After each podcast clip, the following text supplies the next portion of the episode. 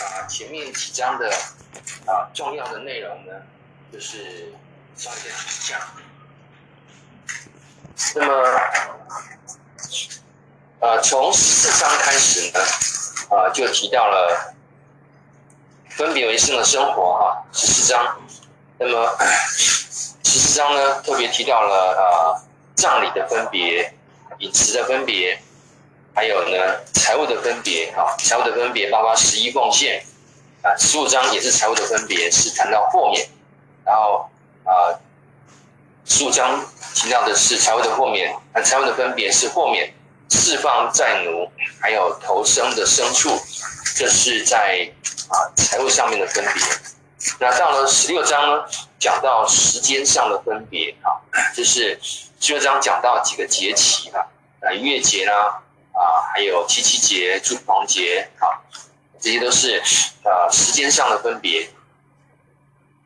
那在呃十七章这里呢，啊提到啊，就是要按照上帝的律法来审判啊，来判案，同时要选立上帝和上帝心意的人来做王。好，那。同时呢，提到要致死敬拜假神和星象的人啊。那十六章是时间上的分别，那么十七章呢是啊治理上的分别，治理包括法律啦跟这个王的设立。好，这是到十七章。那么十八章呢？十八章呢，他提到了啊侍奉上的分别啊侍奉，那么提到了圣洁的侍奉。那十八章特别提到了啊，祭司、立位人，还有先知的侍奉。那啊，十八章呢，大概可以分为三段。第一个段落是讲到祭司跟立位人的供养，还有侍奉，一到八节。第二段呢是要远离恶事，在在侍奉上面的分别呢，绝对不可以跟迦南迦南人的。啊，侍奉的敬拜呢，啊，学他们。第三个就是先知的侍奉，啊，这十八章十五到二十二节，也跟讲整个十八章就讲到啊，侍奉上的分别。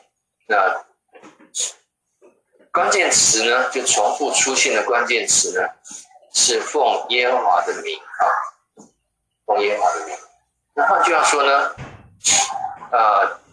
祭司、先知，他侍奉的权柄呢，是来自上帝。这是我们在十八章当中呢特别要提到的。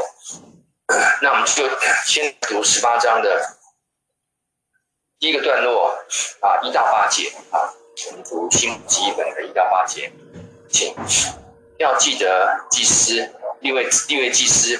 就是整个立位支派都不会在以色列其余支派当中分得土地。然而，祭司和立位人可以吃献给上主的特别祭物，因为那是他们该得的部分。他们在以色列人中没有自己的土地，上主自己就是他们特别的产业，正如他应许他们的那样。祭司可以从民众献祭的牛、绵羊、山羊中。分到前腿、两腮颊和胃，你要把首次收成的谷物、新酒、橄榄油和初剪的羊毛分给祭司，因为上主你的上帝从你所有的支派中拣选了立位支派，奉上主的名永远供职。因为人不论住在哪里，只要他愿意从居住的以色列城镇搬到上主拣选的敬拜地点。就可以在那里奉上主他上帝的名供职，就跟在那里侍奉上主的利未同胞一样。即使他有家人供养他，他也可以吃属于他的那一份祭物啊。这是讲到了呃祭司跟利未人啊。那首先提到说啊，整个支派。整个立位之外呢都不会分到土地，啊，那首先先提醒的，那他们没有土地，那怎么生活呢？啊那接下来说，祭司跟立位人可以吃献给上主的特别祭物啊，那是他们该得的份啊。但所有的呃，在五五种祭礼里面呢，凡祭是全部全部切块烧掉献给神，没有任何呃，除了那个皮呀啊、粪呐、啊、粪便丢到城外、丢到营外之外呢，没有任何东西可以留下来给人吃啊。但是呢，素祭啊，素祭是假假设有人献一袋面粉。那么，族里的祭司呢，只要抓一把出来，然后呢，加上橄榄油啊，加上乳香啊，然后把这个调好的这个啊，就是膏状物呢，放在祭坛上面烧掉，是献给啊耶和华的火祭啊。那其他的面粉呢？这一袋其他面粉归谁？归祭司啊。那当然就大家来平分了哈。这是祭司的份。那另外呢，在啊赎罪祭、赎愆祭呢，也是这样子。赎罪祭、赎愆祭呢，就是把啊精华的肉，还有脂油、鸡油啊举起来献给神。那其他部分呢，归给祭司。这是啊祭司的份。好。第二节说，他们在以色列中没有自己的土地，上主自己就是他们特别的产业。正如他应许他们的那样，第二节呢就讲到了凭信心，因为以色列没有土地嘛，啊，他们也不会有稳定的收获，每年都会有稳定的收获，不会的。那所以呢，他们的产业呢就是上帝自己。那上帝看得见吗？看不见，看不见。所以呢，以利未人的产业是看不见的上帝，那真的需要凭信心啊，这。是啊，很重要的一个原则啊。所以，那利未人在现在呢，相当于谁呢？就是传道人，传道人啊，教会中的全职的传道人啊。这是呃，好，利未人。那接下来第三节，祭司可以从民众献祭的牛、绵羊、山羊分到前腿啊、两腮颊和胃。那这个腿呢？啊，腿。腿的肉呢是没有油脂的，是很好吃的。两腮颊呢，腮颊两腮颊肉是很嫩的，因为牛的腮颊跟人的腮颊一样，不断在动，不断在动，所以它的肌肉是很嫩的。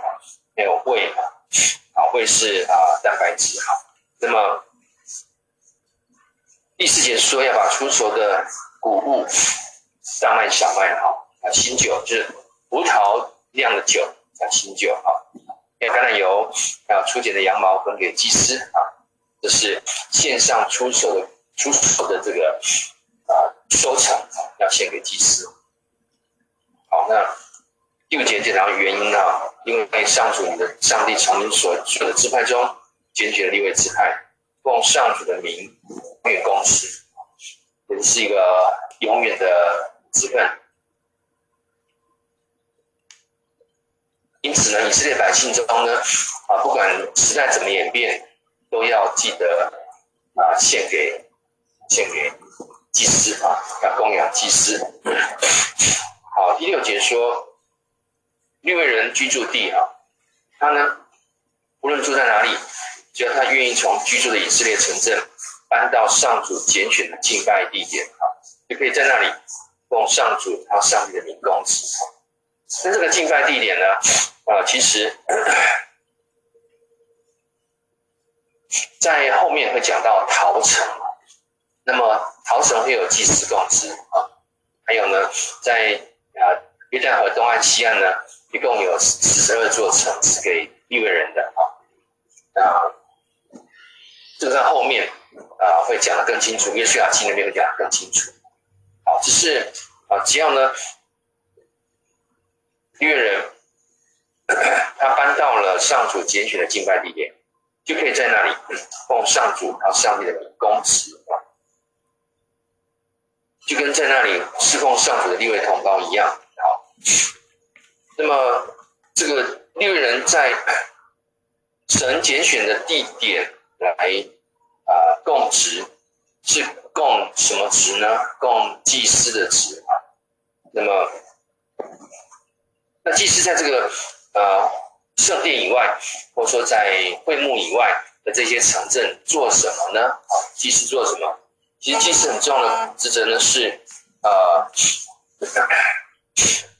教导神的话，教导神的话，还有呢，啊、有一些祭呢是不必不必到那个圣殿去献的，好比说有一些平安祭啊，这个还愿祭，那只要在这个城镇里面的啊祭司啊允许的地方，就可以献平安祭啊。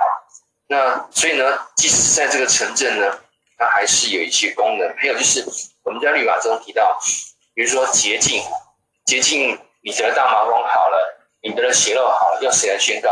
祭司，接受祭司的职责。所以呢，祭司会分散在啊约旦河东岸、西岸，总共有四十二个城市。那假设你要经过祭司来判断你洁不洁净，或者我后面看到。呃，在一些难审的案子上面呢，呃，要呈到祭司面前，那就不必大老远的找送到耶路撒冷来啊，要找你附近城镇的祭司哈，他就可以帮你做洁净礼，或是审审判这个难判的案子啊，这是祭司的功能啊，所以呢，在当时啊，祭司的角色呢，他除了是有医生的角色，判判别你洁不洁净，还有法官的角色可以判案，当然还有宗教的角色，他是负责向上帝献祭的。所以在那个时代呢，他们这几个功能是啊合在祭司的身上啊，这是我们需要了解一下。那这是一到八节哈，第一个段落。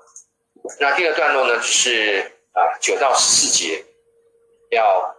远离恶事。我们来看往下读九到十四节。你进入了上主你的上帝赐给你的土地，要非常小心，不可效法当地人可憎的习俗。比如说，绝不可把你的儿女献作燔祭，也不可让民众占卜行巫术、解预兆行邪术，也不可念咒，或像灵媒或巫师那样通灵招魂。凡做这些事的，都是上主憎恶的。其他民族正因为做了这些可憎的事，上主你的上帝才要在，才要在你面前把他们赶出去。你必须在上主你的上帝面前无可指责。你要去取代那些民族听从行巫术的和占卜的，上主你的上帝却禁止你这样做。这是啊，在侍奉上面呢，要远离恶事。那前面讲到说啊，侍奉的分别呢，祭司跟利未人，那百姓要怎么样供养啊？啊，出手的果物，那谷物呢，出手的这些羊毛啦，啊，要求啊给祭司啊，只讲到他们各种责任。另外呢，提醒百姓呢要远离恶事，哪些恶事呢？就用了一系列的不可不可不可啊，就是禁忌的事情。那么。不可效法当地人可憎的习俗，那在这边呢，就条列出来哪些是可憎的习俗。十九第十节，不可把你的儿女献作燔祭。啊，这个在和本呢翻译成你们中间不可有人使儿女金火啊。金火呢，确实是原来的意思是金火，但是呢，更深的意思是。啊，儿女呢，特别是一岁以内的婴孩，整个人烧掉，献给啊火神摩洛，啊，这是非常邪恶的事情。那这个事情呢，在迦南地的考古学上面呢，获得证实。他们在啊迦南地的考古学上面，发现，在一些房屋遗址的下面，找到一些啊一岁以内的婴孩的骸骨。而且这些婴孩的骸骨呢，都都有烧过的痕迹。他们把婴孩呢献作燔祭之后，把这婴孩的骸骨呢埋在房屋底下，来领受摩洛的祝福。摩洛是火神，这是不可以不可以学习他们的啊。第一个不可以啊，把儿女献作燔祭；第二个呢，不可让民众占卜、行巫术啊。解预兆、行邪术，那么占卜呢，我们都很熟悉了哈。占卜的工具很多，在我们中国古代最最常用的工具是什么？甲骨，甲骨。那呃，在那个以色列当地呢，他们有各式各样的异教的占卜，行巫术啊，然后呢，解预兆，行邪术。解预兆呢，就是算命啊这些哈，然后行邪术啊，这这特别用到邪术，是因为用来害人的，害人的邪术啊，就是呃不可以做的事情，也不可念咒啊，念咒，念咒是啊咒主人啊，或是达到什么目的啊，哈，或像灵媒或巫师那样通灵招魂啊，这个通灵招魂呢，在啊，摩西那个时代就有了。那在我们的和本翻译成过阴的啊，过阴。什么叫啊通灵招魂呢？我稍微解释一下这个，的母亲呢有过亲身的经历啊。当我的外祖父去世的时候呢，他跟我的大姨妈啊很想念我的外祖父，他们去找到这个。通魂招灵的人啊，台语叫做看网啊，看网，牵网啊，看网。那么这个通灵的人呢，呃，就问清楚了我外祖父的这个生日，还有他死亡的日期。据他说了哈，当时是我妈妈转述给我的。啊，据他说呢，他是要有死亡日期呢，他比较好找啊，比较好找。他说阴间的人很多哈，灵魂很多哈，啊，然后呢，给了之后呢。这个通灵的人呢，就啊念一些咒语啊，然后呢，突然间呢，那个阴魂就附身，附在这个灵媒身上，然后呢，这个灵媒呢，讲话的语调，按走路的样子，居然跟我外祖父一模一样，还叫我妈妈的小名啊。那长辈都会给女儿儿女们取一些小名，对不对？这个小名呢，我妈妈从来没有跟别人，当然只有大姨妈知道，但没有跟这个灵媒讲过。结果呢，这个灵媒附在身身上这个阴魂呢，竟然就叫了我妈妈的小名，也叫了我大姨妈的小。哇！他们一听这声音，就是我外祖父的声音，走一样就是我外祖父的样子，我叫他们的小名，就哭啊哭啊，然后呢就就。跟那个呃灵魂阴魂对话说，哦，你这边好不好啊？哈，啊需需要什么东西啊？哈之类的。然后讲完之后呢，一下子呢，那个灵媒呢就醒过来啊，又恢复原样，恢复他原来样子。那个我外祖那个形象，那个就消失掉了。我妈跟我提过这个事情。那这个事情呢，实际上明讲是不可以做啊。为什么不可以做？因为呢，呃，我们知道人的人的呃灵魂呢死了之后呢，信主的人当在上帝手中啊享受安息。那没有信主的人去哪里呢？去到阴间，去到阴间。那信主的人，我们的言行举止，我们的声音呢，撒旦是没有办法记录的。但是不信主的人呢，全部在撒旦的掌管之下。还有他们所有的声音、举止、举止，换句话说，这些没有信主的人，他们的一切啊，都在撒旦的资料库里面。所以这些英文上来呢，不是这些人的灵魂起来从阴间起来附身，这些全部是撒旦的假冒。他的 database 里面呢，很多啊，有一些不信的人的这个声音语调呢，行为，他做什么事情，然后呢，他只是啊，世上是谁附身？是邪灵附身，是撒旦附身。他模仿啊，模仿这个生前的亲人啊，所以才要这个亲人的姓名啊，什么啊，生辰八字啊，死亡年月日之类的。好，简单呢讲呢，这些细事情呢，就是教诲，就是教诲。神不要我们去碰这件事情，我们也不要说，因为啊想念过世的亲人啊，请记得，重点是在我们的亲人生前要带他们信主，一旦他们信了主，他们去世之后，他们就是安息在神的怀中，不用我们担心。那如果他们不信主呢？不信主，他们的灵魂就在阴间，我们叫也叫不回来。那他要承受自己的决定。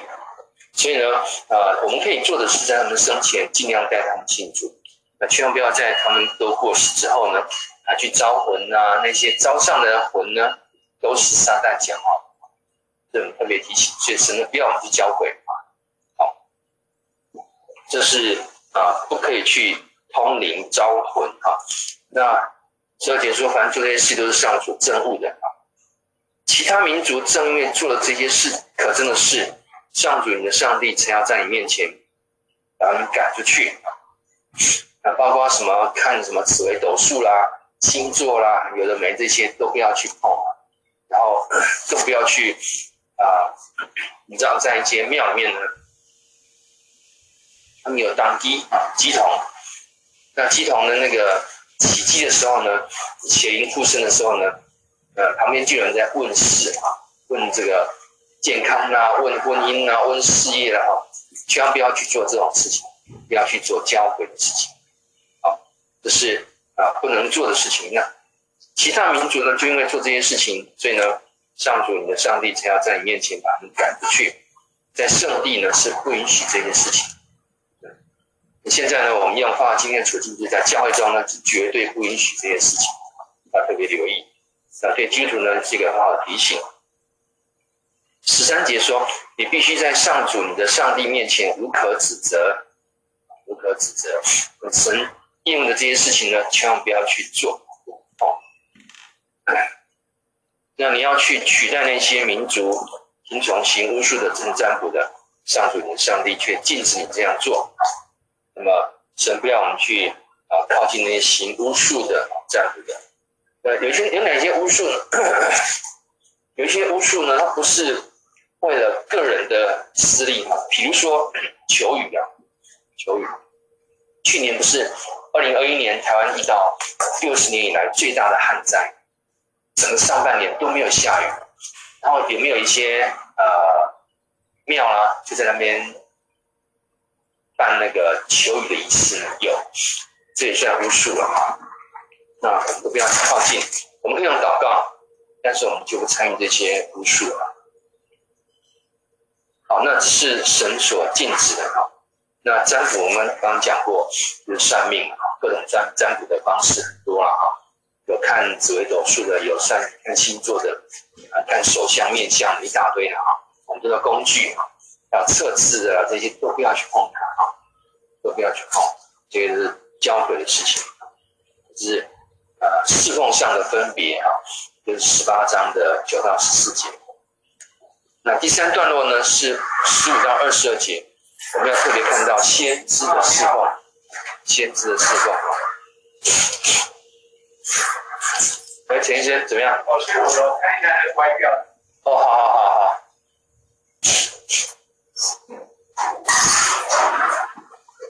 那么，呃，十五节呢，呃，二十二节我们一起来读经。摩西接着说：“上主你的上帝要在你的以色列同胞中兴起一位像我一样的先知，你们一定要听从他。这正是你自己在西奈山聚集的时候，向上主你的上帝要求的。你说，不要再让我们听到上主我们上帝的声音。”也不要让我们看见这熊熊烈火，不然我们就没命了。于是上主对我说：“他们说的对，不要从他们的以色列同胞中兴起一位像你一样的先知，把我的话放在他口中，他要把我吩咐他的一切告诉民众。谁不听从那代表我的先知宣讲的信息，我就必定亲自对付他。那些冒我的名或奉别神的名说话的先知。”都都要处死。你可能会问：我们怎么知道预言是不是从上主来的呢？如果有先知奉上主的名说预言，他预言的事却没有发生或应验，你就知道那不是上主赐下的信息。那个先知没有得到我的许可，就擅自说话，你不必怕他。好，这是十八章最后的十五到二十二节，讲到。啊先知的侍奉。那十五节我们要特别解释一下啊，啊十五节呃十五节跟啊十七节哈十八节呢啊，在很多的呃解经书里面呢，我先我先讲一下啊，十五节、十七节、十八节呢，在很多的解经书里面都误解了误解这这三个经节呢，是讲到以赛亚耶稣。那我特别说明一下哈，这三个经节呢，不是单单指到弥赛亚耶稣，而是指到摩西以后的啊每一位先知啊。我特别说明一下，很多的啊解经书上面会说，你看十五节哈。啊，摩西接着说：“上主你的上帝要在你的以色列同胞中兴起一位像我一样的先知，你们一定要听从他啊。然后呢，十七节啊，不要十八节，不要从他们的上上帝讲话，不要从他们的以色列同胞中兴起一位像你一样的先知，把我的话放在他的口中，还要把我吩咐他的，呃，把我吩咐他的一切告诉民众啊，等等的。”请注意啊，呃，虽然我们在字面上面啊，希伯来原文也确实是一位，确实一位，就是像十五节讲的啊，摩西接着说，上主你的上帝要在你的以色列同胞中兴起一位像我一样的先知。好，那这个一位是不是真的只有指指一个人呢？不是，不是。那我们可以，哎，可以看一下里面的画面吗？可以啊。他那个没有松掉，那个是镜头。可能有被人家碰到下船的，哦，那个底座没有松啊，因为我就想说绑个三十条，那个松紧带啊固定好。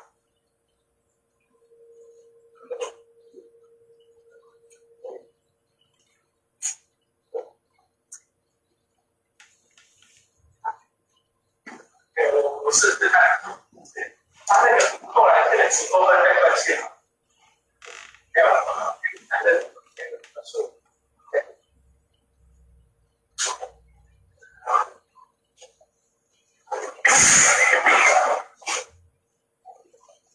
因为干事出去办事，所以我刚啊处理一些事情。好，那呃，这个十八章最后这个段落呢，就讲到说一位先知在希伯来文。确实讲到一位，但是是不是只有一个人呢？不是，而是讲到摩西后面，从摩西开始的先知传统，还有摩西后面的每一位先知。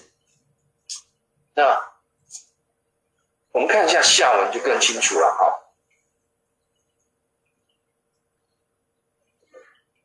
呃，二十节，二十节。那些冒我的名或奉别神的名说话的先知，都要处死。好，如果前面的那一位先知是摩西的话，后面怎么会有跑出二十节啊冒我的名或奉别神的名说话的先知呢？那难道这也是指到摩西吗？当然不是啊。所以请注意哈，虽然在文字上面呢是指一位。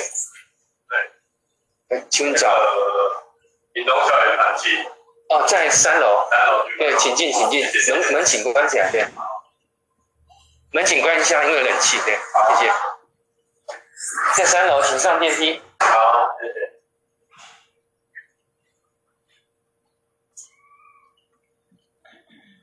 好，那呃，如如果前面那一位先知单单指摩西，单单指。那个弥赛亚的话呢，那么后面二十节怎么会有那些冒名或奉别神的名说话的先知等等跑出来呢？好，简单讲啊，这是在呃语法上面呢，用一个来代表全体的哈，它指的是摩西以后的每一个先知。那么为什么神要设立先知呢？因为百姓在第十六节啊。这正是你自己在西奈山聚集的时候向上主的向你要求，因为呃，在西奈山神的灵降临的时候呢，那个景象非常的可怕，就是呃乌云密布，然后雷轰闪电啊，非常的那个声势非常惊人，以致百姓都吓到了啊。他们想说：哎呀，这个如果啊我们离神这么近的话，哇，那这个可能被神啊处死啊。所以呢，他们非常害怕，就跟摩西说呢，啊，这个十六节后半段，不要再让我们听到上主我们上帝的声音，也不要让我们看见这熊熊烈火，不然我们就没命了啊！那百姓会害怕。因此，十七节，因为百姓害怕，那么神就说好。十七节啊，对。上主对我说：“那我就是摩西啊。”他们说的对啊，我要从他们的一切同胞中兴起一位像你一样的先知，像你一样的先知。所以呢，在先知传统上面呢，摩西是啊第一位传神话语的先知啊。那请你记得，亚伯拉罕呢，在前面创世纪的亚伯拉罕也被称为先知啊啊，但是呢。呃，摩西是第一个传神话语的先知，就神把话语传给摩西，摩西向百姓宣讲。那亚伯拉罕那个时代呢，比较简单，人口单纯啊，当做家人的意思。那一家亚伯拉罕老婆啊，有兄弟以上，还有以撒子的两个双胞胎儿子，这样子一家才几口而已。所以呢，我们看到说，呃。传话的、传神话语的这个人，这个先知呢，是从摩西开始的啊。那先知呢，我们也是按照啊这个字面上理解呢，他不是说专说预言啊。当神的话语里面有预言，但神的话语里面呢，更多是啊教导啊、指出正路啊等等的啊一些律法。所以呢，传讲神的话语的这些人呢，都被称为先知啊，不一定是指说预言而已啊。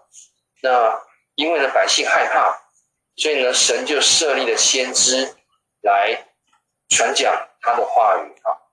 那么十八节的后半段，我要兴起一位像你一样的先知，把我的话放在他口中，他要把我吩咐他的一切告诉民众，这就是先知。所以他比民众更早知道，那他传讲的是神谁的话？是上帝的话啊。那么十九节，谁不听从那代表我的先知宣讲的信息，我就必定亲自对付他，这很严重。然后呢，二十节呢，那些骂我骂骂我的名或奉别神的名说话的先知都要处死。好，这边讲到了。呃如果先知所传讲的话语不是出自上帝，是出自他自己的私意，那么这个先知呢，要被处死。换句话说，啊，先知传讲的内容一定是直接来自上帝的，不可以是啊传讲他自己的意思哈。换句话说呢，呃，在在新约呢，在新约啊，先知是谁呢？先知是所有站讲台的人、讲道的人、传讲神话语的人都叫先知。所以呢，在新约，在哥林多前书那边呢，啊，常常说做先知讲道，啊先知跟讲道呢放在一起，做先知讲道。换句话说，在新约的这个时代呢，所有讲道的人都是先知。所以先知呢，要按照神的心意来讲，按照神的话语来讲。对吧？不可以按照自己的私意这边乱讲一通。换句话说，呃，我们比较倾向于就是释经正道。我们把这段经文的原意背景讲出来，啊，本来什么意思？然后呢，从这边呢归纳出一些超越处境的原则，应用到现代的处境，就是啊事情正道的过程。所以呢，呃，这是很重要的一点了哈。那尽量避免呢，为了达到一些个人的目的啊，然后去去一样啊，从啊生命中抽了一些经节啊，A 处、B 处、C 处的经节啊，为了达到我们的目标、我们的目的啊，来来传讲，尽量避免这样子。那这个是先知啊，先知的侍奉是，他要把我吩咐他的一切告诉民众，这是先知。那二十一节呢，就是呃摩西的自问自答了哈。你可能会问，我们怎么知道预言是不是从上主来的呢？我们怎么知道这个话语是从上主来的呢？那么。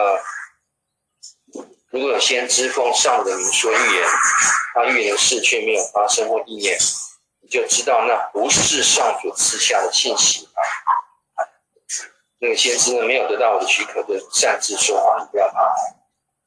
呃，怎么知道这个预这个先先知是不是从主而来的呢？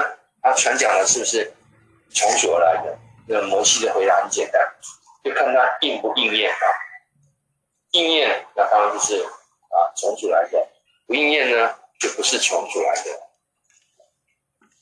那这个当然在先知传统开始的那个时代呢，这个原则就很简单，或者是说过于简单啊。那应不应验呢？那其实呢，在后面呢啊，很清楚能看到，就是很多的啊假先知，我们说在后面发生了一些。看待钱财的先知巴兰啊，这些啊，诶，他们的他们这些事迹呢，啊，我们看到说，呃，其实你要看他们所做的，他们的品格也是要列入观察对象啊。所以呢，呃呃，真假先知的分辨呢，在这里啊，《申命记》这边呢讲的很简单，就是呃，应不应验哈。那后面呢，神的启示会更完备，要要查验查验这个先知，他所讲的话是不是从神来的？所以呢，当呃五经写完之后呢，我们这个基础嘛啊，就是以律法为基础。那等到圣经都写完之后呢，圣经就成为我们查验先知很重要的基础。那这个基础就是先知所传讲的，先知所传讲的不能跟圣经违背，这个很重要啊。因为先知所传讲的如果跟啊圣经违背，那代表说后来的先知跟前面可能是摩西时代先知，可能是这个列王时代先知有矛盾有冲突。好，那先知的灵是彼此顺服，不会有矛盾的，所以呢。说很重要一点就是，呃，很重要一点就是，先知的传讲必须符合圣经啊，这很重要啊。好的，那我们看到，呃，这样子，那么这是呃先知的侍奉啊，忠心传讲神的话语，十八章十五到二十二节啊，有没有问题？十八章。好，没有的话呢，我们就要停在这里哈。接下来我们下看下看九章。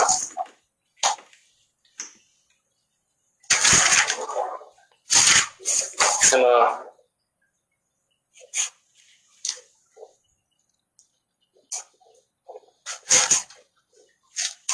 好，呃，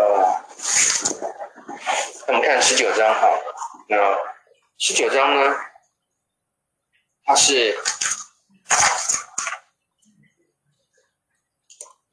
讲到呃逃城，然后偷窃跟做见证的律例啊。那么这个是从十六章的十八节啊到十八章的二十二节呢，提到了四种治理的领袖啊。十六章的十八节，我们看一下。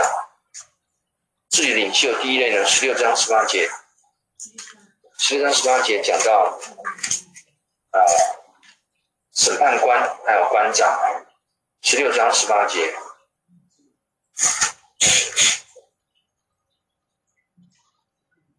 呃，我读一下新普及本啊，十六章十八节，要在上主你上帝赐给你的城里，在各支派中任命审判官和官员，他们要按公正审判，不可歪曲正义啊，徇私偏袒啊等等啊。第一类呢，一类自己的领袖呢是审判官，还有官员啊，这是在啊十六章十八节。那第二类的自己的官员在十七章十四节，十七章十四节。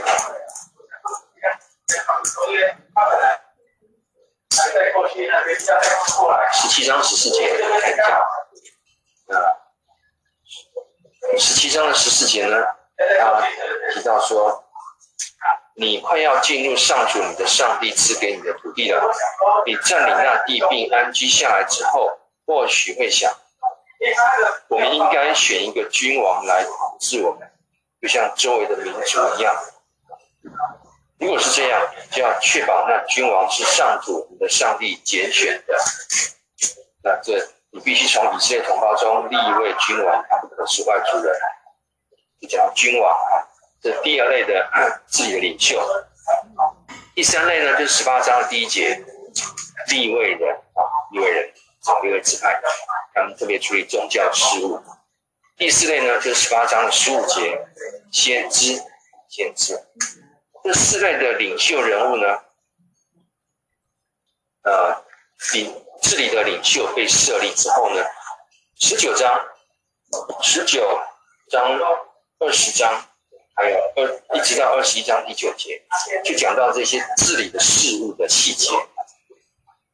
十九章是我们这个治理事务的第一部分，第一章。那这里呢，讲到啊、三个段落，第第一个就是设立逃城。十九章一到十三节要设立逃城。那第二提到说不可挪移地界，不可挪移地界呢是给这个审判官参考的啊。那有挪移地界啊，造成纠纷。第三个呢就是挪移地界这一个结经节，十九章十四节。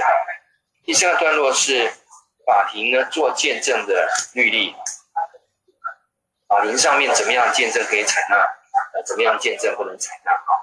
呃，第三段落是十九章的十五到二十一节啊，我们就啊分开来看这三个段落，设立陶城一到十三节啊，请当上主你的上帝把那些在他要赐给你的土地上的民族消灭，你就要占领他们的土地，在他们的城镇和房子住下来。那时你要在上主你的上帝赐给你的地上设立三座避难城。你要视察领土，把上主你的上帝所赐的土地划分成三个区域，每个区域都要有一座这样的城，这样谁杀了人都能逃往其中的一座避难城，啊，得保平安。人如果无意中杀了跟自己素无仇怨的人，杀人者就可以逃到任何一座避难城，安全的住下。比如说，有人跟邻居到树林里伐木。让斧头砍树时，斧头从手柄上甩出去，砍死了另一个人。在这种情况下，杀人者可以逃往其中一座庇护城，得保平安。如果最近的那座庇护城距离太远，不仇的人就有可能追上那杀人者，一怒之下把他杀死。这样，杀人者就死得冤枉，因为他对死者从来没有敌意。因此，我吩咐你设立三座庇护城。大姐。如果上主你的上帝扩大你的领土，就像他对你的祖先所起的誓那样，把应许给他们的土地全部赐给你，你就必须再选定三座庇护城。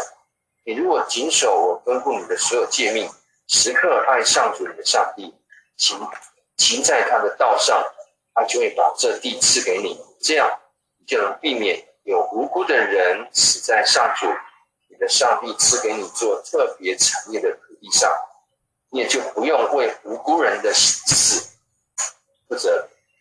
但倘若有人恨自己的邻居，蓄意伏击他，把他杀了，然后逃进其中一座庇护城，那么凶手所属那城的长老就要派人到庇护城去把他带来，交给为死者复仇的人，由他们处死。不要同情那凶手，要从以色列除掉谋杀无辜人的罪。这样你就会事事顺利。第一个段落呢，就是讲到陶城，我们在新竹基本的翻译成庇护城。那这边说呢，先选三座，先选三座啊。那么其实呢，在后面的约书亚记，我们可以看到陶城呢，在约旦河东有三座，约旦河西也有三座，一共六座。这边先讲到了三座，那说以后呢，如果神给你的土地又扩张的话呢，你要再设立三座。那假设再扩张的话呢，就要在这里设立三座。以三为倍数，三六九这样子一直设立上去。那陶城的用意呢，是给那些不杀人的，我们用现在的话来讲，是意外杀人啊，对吧？意外杀人的一个庇护啊。那第四节哈，这里要说，人若无意中杀跟自己素无仇怨的人。这样子可以达到任何一座庇护城，安全的故乡。他比如说，他跟邻居发梦，结果呢，斧头呢把这个邻居砍死了，他可以到庇护城去获得保护。他不是故意的，不是故意的。就讲庇护城的目的啊，那他是意外致死。上帝呢很有人情味啊，就让这个人呢住在庇护城，住到什么时候呢？住到。大祭司那一任的大祭司去世为止，他才才可以离开庇护城。这在后面呢，啊，约书亚记有讲得更清楚。这边就是先讲到一个啊庇护城的概念，因为现在呢，以色列还没有进到，还没有进到迦南地啊。那摩西先讲这个概念很重要。那第八节说，如果上帝给你扩大你的领土，那么你就必须再选定三座庇护城。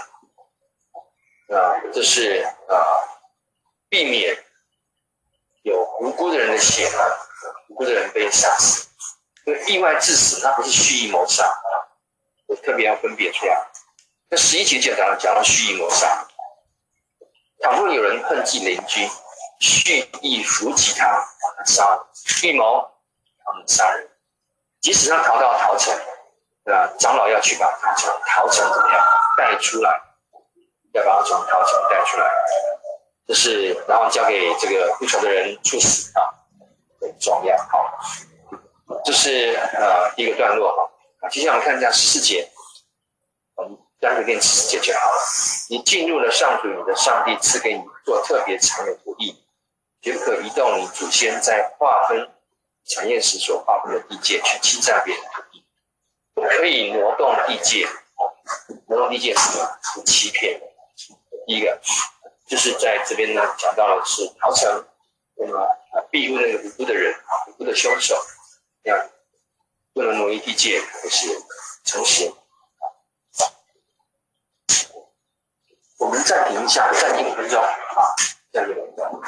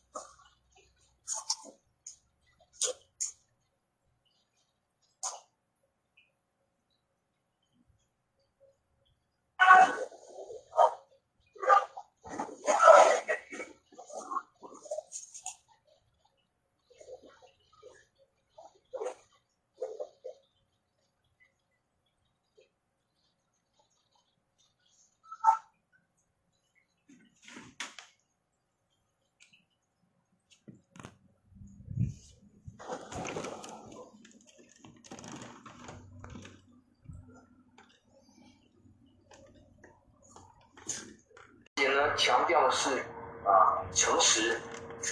那他们当时的地界呢，通常是立块石头当做地界。那可不可以趁晚上呢啊偷偷挪移地界来让自己的土地增加，让邻居的土地减少，是不可以的啊。对，那这个是要给谁谁参考的呢？是审判官啊。那审判官呢，啊有人告到审判官这边来说，哎，这个我邻居的挪移地界，那审判官应该去查验要。你怎么查验这个地界石头被挪过了呢？就是你要去啊，这个去检查等等的啊。所以呢，啊，不可以挪移地界啊，这是跟诚实有关。那接下来就是啊，法庭的公正性，看十五到二十一节啊，一拳不前。你不可以只凭一个人一个证人的口供就给人定罪，必须有两三个证人出来，两三个证人的口供才能确定实情。如果有恶毒的证人出来指控别人犯罪，原告和被告都要到当时任职的祭司和审判官那里，站在上主的面前。审判官要就案件彻底查究。假如是指控的人冤枉他的以色列同胞，我们就必须把原告想交出别人的判决加给他，这样你就从你中间除掉这恶，其余的人听见这事就会害怕，不敢做这恶事了。你不要姑息那犯罪的人。你的规则就是以命偿命，以眼还眼，以牙还牙，以手还手，以脚还脚。这是给审判官的一个。建议啊，首十五节呢，首先说采证，他说不可以只凭一个人的口供呢就给人定罪，必须有两三个人的证人啊口供给人定罪，这是人证啊。那啊，刑事案件还必须有物证啊，是呃人证的部分。那十六节如果有恶毒的证人出来指控别人犯罪。啊，那就说这个动机是恶毒的，当我们并不知道他是不是真的恶毒，那怎么办呢？啊，十七节，原告跟被告都要当时任职的祭司和审判官那里站在站在上主的面前。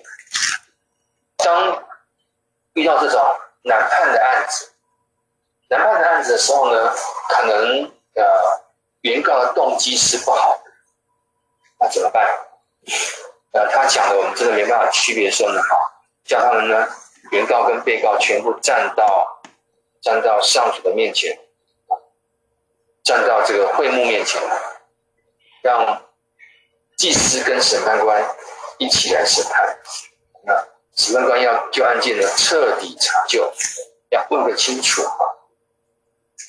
假如指控的人冤枉他的以色列同胞，我们要把原告想加诸别人的罪呢判决呢。讲，好，然后就要说，假设我是那个恶人，我告别人怎么怎么怎么，然后要他赔偿我什么的，好，就发现，哎，我是恶意的诬告，那么呢，被有告的人不不但不用赔偿我，反而是我要赔偿啊，类似这样子，好，这是那这样呢，就从我们中间呢除掉这恶，而且要把这事情怎么样公开，公开之后呢，听到的人就怎么样？会害怕，啊，不敢做这个恶事了。二十一节特特别提到说，不要姑息那犯罪的人。什么叫姑息呢？他明明就犯了罪，你却却不办，要纵容他，啊，不可以这样子啊。那你的规则呢，就是以命偿命，以眼还眼，以牙还牙，以手还手，以脚还脚。换句话说呢？这个二十一节是给法官的最高的判决，就是最高是以命偿命啊，以眼还眼啊。但是不是一定要以命偿命呢？要看情况了啊，看情况。那呃，最高当然就是以命偿一命哈。那像以眼还眼一样，别人伤你一只眼，你真的要把人家另外一只眼挖出来吗？我们在后面可以看到，或在利利未记利未记那边可以看到，其实可以用赔偿来代替挖眼睛嘛。如果说好，我的眼睛被人家伤了，瞎掉了右眼，那当然，这个最高你可以把那个伤你的人右眼的给给弄瞎。那要不要这么做呢？要不要到弄到这个地步呢？或者是他赔偿我一笔钱啊，让我可以安养余生啊？这两个其实是可以可以选择的。啊，当然最严重就是啊，眼还眼啊，所以这是给我们说给法官、给审判审判者呢、审判官呢一个原则啊，一个原则。最高当然就是以眼还眼，以命还命，以腿还腿等等的这样子。这是公正了，公正。所以呢，在前面的陶城呢，他讲到勿忘勿纵，真的是意外致死、意外杀人的呢，那让他进陶城，那他必须住在陶城里面，不能离开，等到他那一任的大祭司啊、死亡了，他才可以离开。好，那这陶城，那勿纵就是说。蓄意谋杀的人进到陶城呢，一样要把他带出来，让呃仇家呢来处死他。这是勿纵，勿妄勿纵。这个在法律上面呢是非常非常重要的公正性。还有就是后面呢就是呃怎么样去采证，要凭两三个人的嘴才可以定别人的罪，要两三个证人。那么不可以单凭一个人，一个人就就一面之词就定了罪。那如果有难判的案子呢，就要带到祭司面前，由祭司和审判官一起来判。所以我们前面讲到祭司的功能呢，这是其中之一啊。所以呢，祭司为什么会散住在各个城里的原因，就是因为就是因为这样子啊，就是啊、呃，让那个参与到审判，会是难判的审判啊，就是。